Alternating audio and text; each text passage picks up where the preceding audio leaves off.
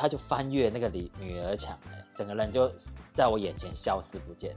那时候，波波你也觉得很恐怖哦。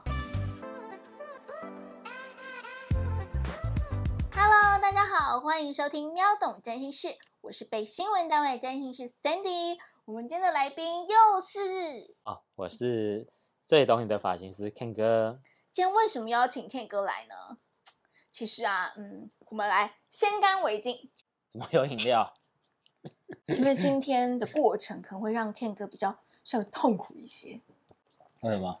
我们今天要聊的是相爱相杀的星座组合。大家有没有发现，有些星座你常常碰到，它对你就是有一种致命吸引力，但是它可能呢是刷新又颠覆你的三观。意思就是说，对你来讲不一定是好的影响，有时候是可能是比较像伤害吧。像什么？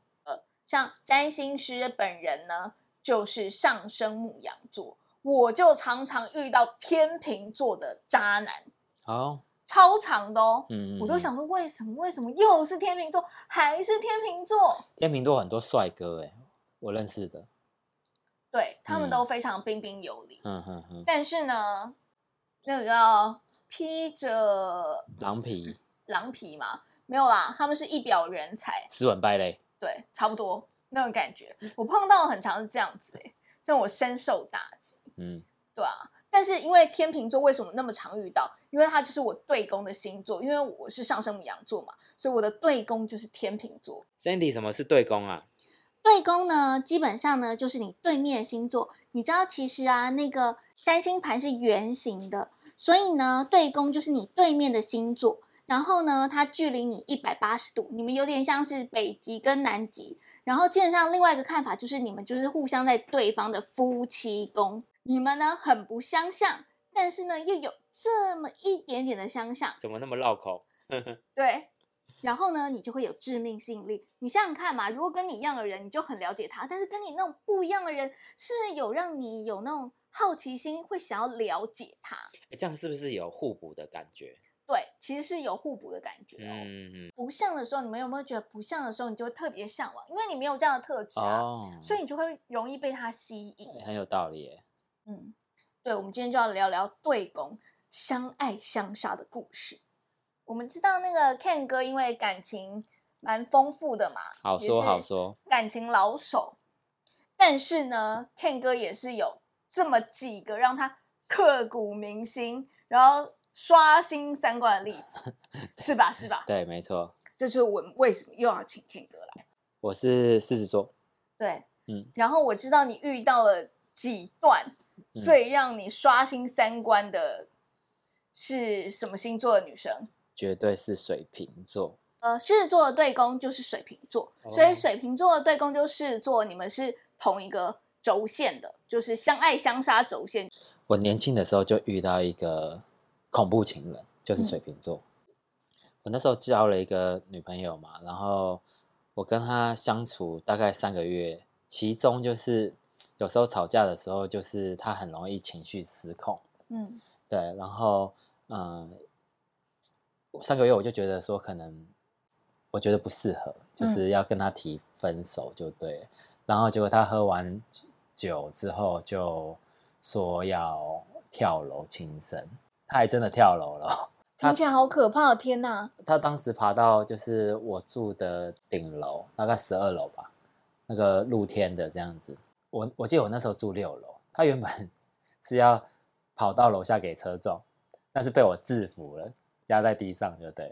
然后那个他就不甘心，因为那时候时间是凌晨吧，大概四五点的时候。四五点、五点、五六点这样子，应该是五点多的时候。那那时候也没什么车，也没什么好被撞的，所以他就是不甘心，他又跑到楼上去。那楼上连我都没去过，我都不知道他是长什么样子。然后结果本来想要安抚他一下呢，然后结果他就他就翻越那个女女儿墙嘞，整个人就在我眼前消失不见，我整个吓死，你知道吗？我就赶快去看啊，结果他。没有掉下去，他是掉在，如如果那是十二楼的话，大概是十一楼。如果有做那个冷气的话，它上面不是有一个一个那个小小屋顶嘛，顶棚这样子，他就他就坠落在那边呢，而且你知道他还穿着高跟鞋，对，然后嘴巴就一直讲着一些很中二的台词啊，就说什么啊，你要是不爱我的话，我就要去死啊，怎样怎样的，反正好说歹说，他才愿意就是让我让我把他拉上来。勉为其难，就是让你把他拉上。对，要不然他就是一直蹲在那边，就是不愿意，就是说要跳下去就对。对，好，现在他要让我拉上来，重点我没办法拉，不好拉，因为我有有一个有一道女儿墙隔着我，你知道吗？然后我就算是我就算去拉，我就算拉他，反正施力点不好，施力就对了。然后我还失败了，就对了。你失败几次？我失败了两次，但是你知道，你知道很恐怖的，就是说，嗯当时是凌晨大概五点吧，也没有什么人，你知道吗？没有人能帮我、欸，我就是我一个人要拉他，然后因为不好施力，所以我真的用尽全身的力量了，但是我还失败了。可是我他失败的时候，我就因为没有力气嘛，他就又掉又掉下去。如果他没站好的话，他就跳下去了、欸，他就他就掉到一楼就死了这样子。然后反正我连续拉了他两次都失败，我吓死，我真的吓死，我觉得我一身冷汗，你知道吗？冷汗直流，然后我就是，反正我觉得很惊吓。第三次我就觉得说，我只要把他拉上来就好，我也不顾他会不会受伤了。对，所以我就是用那种有点像被过肩摔的那种招式，就是我手拉住他的那个腰啊，就是反正等他快拉上来的时候，我就是就是把他拽，就是把他翻过来，甩上来对，我把他甩上来了啦，这样子。嗯，对，反正自自从那个时候，我就觉得哇，这个真的让我吓一跳欸，这个星座让我吓一跳。但是我觉得这个只是一个个案，所以我那时候还不觉得就是这个星座，我觉得很恐怖。是直到我后面又有交到一个也是水瓶，对，两个我才觉得说，哎，好像我比较不适合。好，那 Ken 哥讲完他自己的切身之痛，有有要再多喝几口吗？啊，你这个酒精可能不够烈 浓烈哦，我那可能需要更浓烈的。来瓶茅台，谢谢。茅台吗？那太夸张了吧？经费还没到，对不对？对对对对好，对没关系，我等，我期待下次。好，那占星师也分享一下占星师遇到好占星师就是非常容易遇到是天秤座的渣男。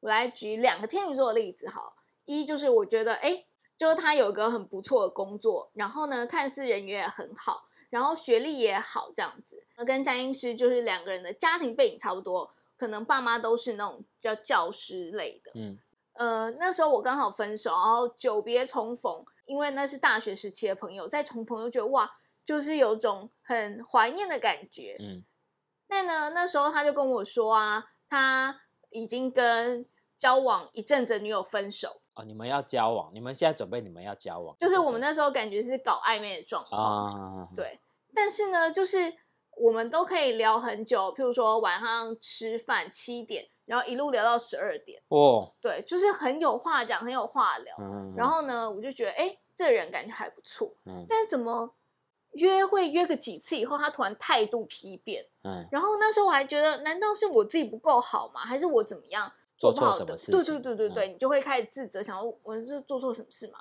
结果你知道吗？嗯那时候我不知道为什么，我就心想说，嗯，我来看看他口中的前女友，因为那时候好像一度他们要结婚了，然后后来又没有要结，对，然后就说他跟你分手讲的哦。对，然后呢，我就去看看他前女友的 IG 的状态，嗯，我就发现，天呐，什么说他说说什么分手，他明明在婚礼准备中、哎，哦，我真的觉得，我真的觉得我跌破三观，你知道，我就觉得所以你变小三了，对，我就觉得那，所以我是一个介入的小三呢、对啊，可你是我是我那个不知情的小三，，对我是个不知情的小三，然后我就想说算了。但你知道这种人，我觉得他们很夸张，是我觉得一般如果你结婚啊，你会不会在脸书上或是社群平台上，然后公开你结婚了？一定会，对啊，结婚这么大的事，嗯但他没有，嗯，他本人就是没有。他等一下那还是你加的加的是他小账，哦，对啊，你是他加他小账没有啦，我加他的那个账号应该是他本来的账号。那怎么会？对？然后你知道我怎么知道他结婚了吗？不知道我是因为我们共同的朋友在他结婚典礼 tag 他，哦，然后我才知道，天哪，他结婚了。嗯我觉得如果一般来说啊，如果你去诈骗，就是那种素昧平生的人，嗯你就没有任何的情感负担嘛，反正你跟他素昧平，你怎么会去就欺骗一个可能就是你大学就认识的无知少女，就是我们是认识的人，然后你是我，我就觉得你不会觉得内心不安吗？嗯然后我还遇到另外一个天秤座也很，我觉得呢，就是你有没有觉得有种人就是有鬼？譬如说，他说要跟你交往，但是他说他不爱讲电话，所以你打电话给他的弃音，都弃音对，这边嗯气音讲电话，啊，对啊，然后说他不爱讲电话。那时候我就问他说：“那你到底在哪一家公司工作？”嗯他就只愿意说他在科技公司，嗯然后不愿意说是哪一家。我说：“那你都知道我在哪里工作，为什么你不能告诉我嗯，？”然后呢，最后还消失。然后我就觉得这人真超有鬼。心虚的，我就想说，但我就是我就是个小三呐、所以他什么都不能讲啊，嗯不能告诉我说他在哪家公司上班。然后看起来天秤座就是那种斯斯文文，看起来干干净净嘛，对啊。可是你这种小三是，就是你被迫当小三，而且你是不知情的。对，你看我都是每次碰到天秤座，我不知情去当小三。经过这些，我就觉得人有种我对人类的不信任度有增加。然后最极端的例子，我举一个身边亲近的人，金星是在金牛座，然后她遇到一个天蝎座的男友，嗯然后我觉得这对她影响超大，嗯。因为这反正那是她初恋男友，嗯，然后呢，他们在交往一年的时候就分手，然后这导致女生这边后来就真的再没有交往的对象，而且我觉得这女生因为这个男生，就是人生变得很绝望，就变得很负面。我觉得他真的是整个颠覆了他的世界。我到现在想起来，我还是觉得蛮生气。所以那个天蝎男是做了什么事情呢？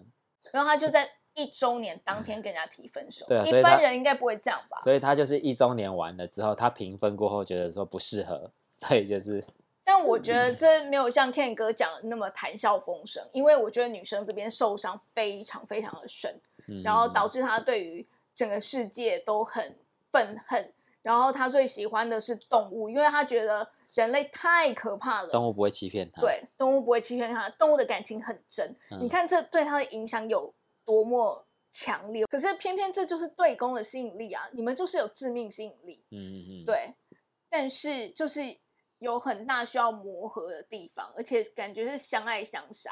就是你，你有没有想过，你之所以会这么的怒，是因为你真的很爱，嗯对吧、你没有爱的话，你怎么来的怒跟影响作用力跟反作用力会这么大呢？因为你是真心喜欢，致命吸引。但是嗯不一定会带来正面影响，有时候真的是让你的世界整个哇掀了。真的真的。哎，我想那个听众应该很想知道他们的对攻是什么，你可以帮他们统整一下吗？好哦，像是我刚刚有说过嘛，母羊座的对宫就是天秤座，所以天秤座的对宫是母羊座，他们两个是互相为对宫。然后呢，金牛座跟天蝎座也是互相为对宫，双子座跟射手座互相为对宫。接下来是巨蟹座跟摩羯座互相为对宫。然后呢，狮子座讲过了嘛，就是水瓶座。最后一个是处女座跟双鱼座，也是互相为对宫哦。哎，Sandy，我们知道讲到这边都是在讲相杀，哎、啊，那相爱呢？对啊，我们好像举了比较多相杀的例子，对不对？但是其实各位在台面上有很恩爱的夫妻档，他们也是对攻哦。呃，贾静雯是跟修杰楷呢是呃天秤座跟母羊座的对攻，你看人家也是很相爱啊，所以还是有相爱的好例子的。嗯哼哼哼，对宫啊，我们只能看太阳星座吗？嗯，对宫其实我刚刚说嘛，就是我觉得有几种指标可以大家参考，一个是我们最常说的太阳星座，然后呢跟上升星座，然后如果是感情的话，你还可以看月亮星座加金星星座。然后我觉得它是一种排列组合，就是譬如说我可以是太阳对你的太阳，或是我的太阳对你的金星，或是我的太阳对你的月亮，或是太阳对你的上升。对，这样子也可以，就它是互相排列组合，所以会有非常多种组合。嗯哼嗯哼。对，然后如果你真的都搞不清楚，没有关系，你就看太阳跟太阳好了。因为像母羊座，它就是一个比较自我的星座嘛，它做什么事就是我说了算，我想做我就去做，它是一个比较冲动的人格的类型。嗯。但天秤座不是啊，天秤座刚好相反，你会发现天秤座的人就是。比较随和，然后以和为贵，对，他是不希望场面上有这么的冲突，然后他们通常比较彬彬有礼。你看他们两个超级不一样，嗯，但这两个就是莫名的会有吸引力。然后再来就是金牛座跟天蝎座组合这一对也是这个轴线也是一个相爱相杀轴线。